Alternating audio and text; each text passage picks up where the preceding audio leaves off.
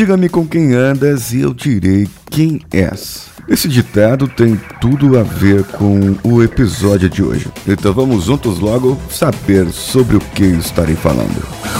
Você está ouvindo Coachcast Brasil a sua dose diária de motivação.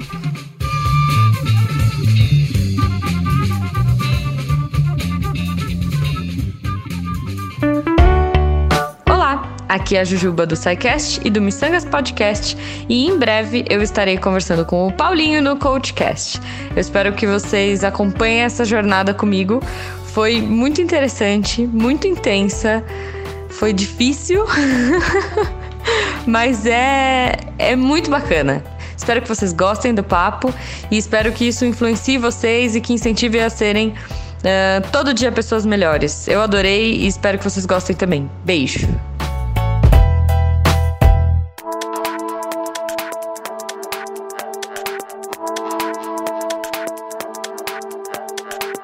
O primeiro nível da pirâmide dos níveis neurológicos de Robert Dilts ele é o ambiente, é como você reage, é com quem você vive, com quem você mora, com quem você trabalha, com quem você vai para o trabalho, qual ônibus você pega, qual metrô, você vai de carro, você vai de bicicleta, você caminha à tarde, caminha à noite, você caminha de manhã, você fuma, você bebe, você toma um cafezinho depois do almoço, onde você almoça. Onde você faz suas compras, onde você mora, onde você vive, com quem você vive e quais são os seus amigos que fazem parte da sua vida nos finais de semana. Qual o seu relacionamento com as pessoas aos finais de semana? Você vai para casa deles para se divertir ou você fica em casa? Quando você vai? É de manhã, é de tarde, é de noite? Você vai para a faculdade? Não vai? Todas essas perguntas são perguntas do nível de ambientação. Se nós tivermos um, animal, por exemplo, um leão,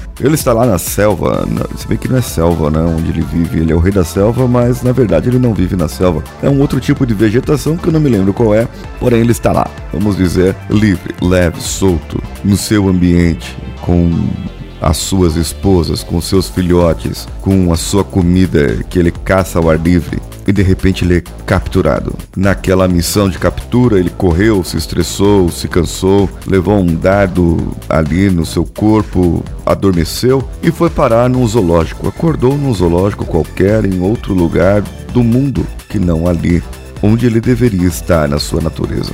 Mudou tudo o seu ambiente. Toda a sua ambientação mudou.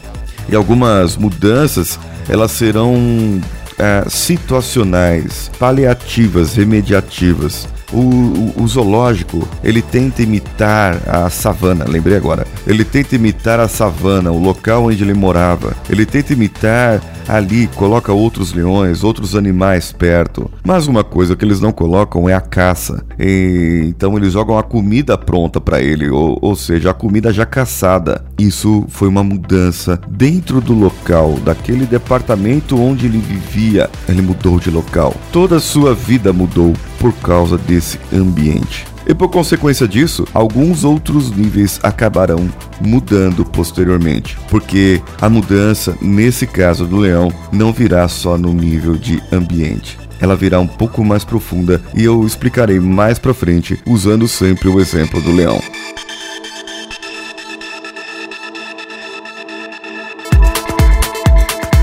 Você está na sua empresa, trabalhando ali normalmente, no seu trabalho, nos, nos seus afazeres, nas suas tarefas, e de repente chegam para você e falam: Olha, nós temos uma força-tarefa e nós precisamos de você nesse time para resolver um problema.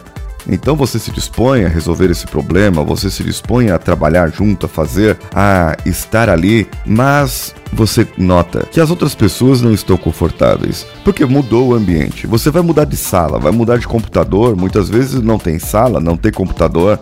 Eu já trabalhei em uma empresa onde, quando o pessoal chegou ali, não tinha nem é, biombos, nem cadeiras para trabalhar. É, a gente ficava de pé com os notebooks na mão e revezava contávamos com uma mesa para poder fazer algumas coisas no notebook ali. Era uma situação nova, uma situação totalmente diferente. O nosso comportamento acabou mudando em relação àquilo, mas eu não quero chegar no nível de comportamento ainda. Eu quero estar ainda no nível de ambiente. E esse ambiente mudou totalmente, porque você vem de uma empresa que tem toda uma infraestrutura e de repente você está num local que não tem aquela infraestrutura pronta, você não tem computador, não tem isso, não tem aquilo, e você fica ali, será que tem papel higiênico no banheiro pelo menos? E nesse exemplo da força-tarefa, você pode ter ali a falta da infraestrutura. Esse ambiente mudou, você vai mudar o quando vai almoçar, o onde vai almoçar, o com quem vai almoçar, porque você vai estar com aquelas pessoas ali do seu trabalho. A estrutura desse contexto são situações locais, é, é, locais, departamentos realmente,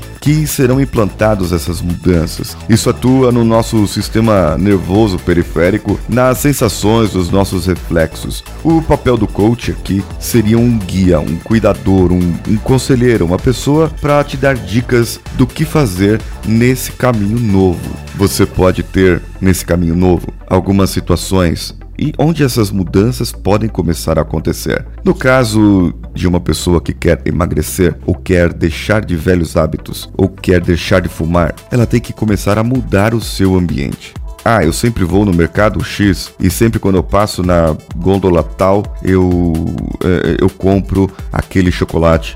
Eu compro aquele café, eu compro aquilo.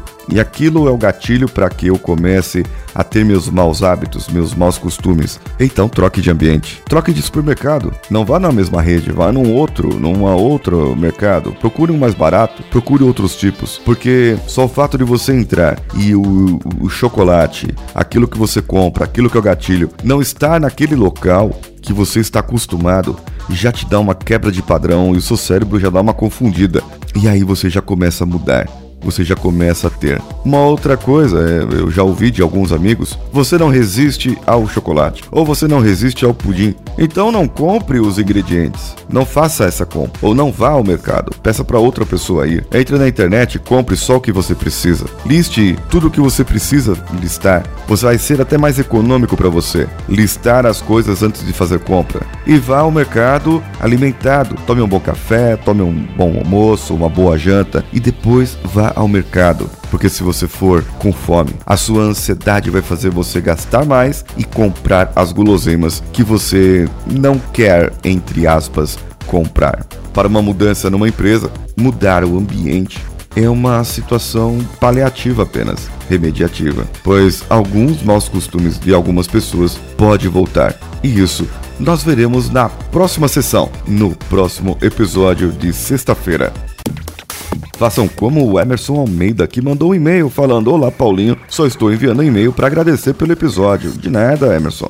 Lá no site também você pode entrar e comentar como a Aline Santos comentou no episódio 273, os quatro compromissos da filosofia tolteca, uma das, das um dos episódios dessa série, e disse: "Não se precipite, Paulinho. O lobo é mau, mas é bonzinho. Muito bom. Ele estava se referindo a uma fala da minha filha lá, que eu deixei como um easter egg. Minha filhinha pequena falando junto comigo, contando a historinha do lobo mau. No episódio 284, o Lucas Costa fez uma crítica lá no episódio do Coach Reverso da Filosofia Homer. Não quero ser hater, gosto muito dos blocos do Coachcast, dos outros blocos, mas tenho que me forçar para ouvir o Coach Reverso. Ele diz aqui também que é principalmente por causa da voz forçada, a voz forçada do Pedrão. Deve ter alguém para achar engraçado, mas só irrita ele, ele falou. Tem ideias que já passaram pelo coach reverso que poderiam ser lapidadas e poderiam virar grandes episódios. Realmente, Lucas, eu eu vejo aqui, eu já conversei com alguns outros ouvintes e peguei algumas ideias, eu estou bolando outras coisas. Bem novidade por aí.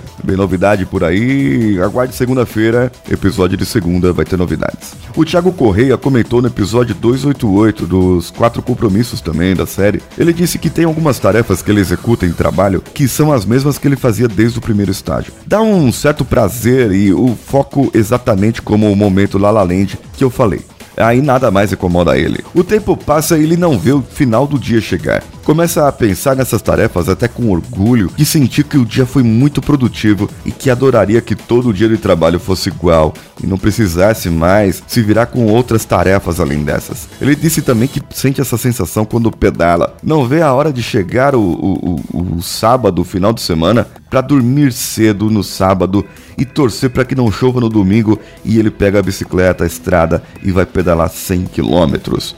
Rapaz, que força, hein? Olha só, eu pedalar 100 km ainda não, não cheguei nesse nível, hein? E disse também que ele treina meditação. Ele começa a ficar atento e começa a estar presente de fato no que está fazendo, vendo a paisagem, aproveitando o ritmo, o trânsito, na roda de colegas em grupo. Isso é muito bom. Meditação é uma dica muito boa. Existe um, um nicho de coach chamado Mindfulness e trabalha muito essa parte da meditação. E a meditação já é comprovado cientificamente, sim, não é pseudocientífico, cientificamente sim, comprovado que traz muitos benefícios para o corpo, geração de endorfina, geração de vários outros hormônios, além de trabalhar na atenção e nas sinapses. Por isso que eu gosto muito de ensaios mentais. Aguarde, semana que vem, segunda-feira que vem, estaremos de volta. Lembre-se de ir lá no iTunes agora e dar as nossas cinco estrelinhas com o comentário e também procurar-nos nas redes sociais. Coachcast BR em todas elas. Você também pode ir lá no nosso grupo do Telegram. Pode ir agora ou depois, se você quiser. Instala o Telegram aí. Vá lá no grupo t.me barra coachcast.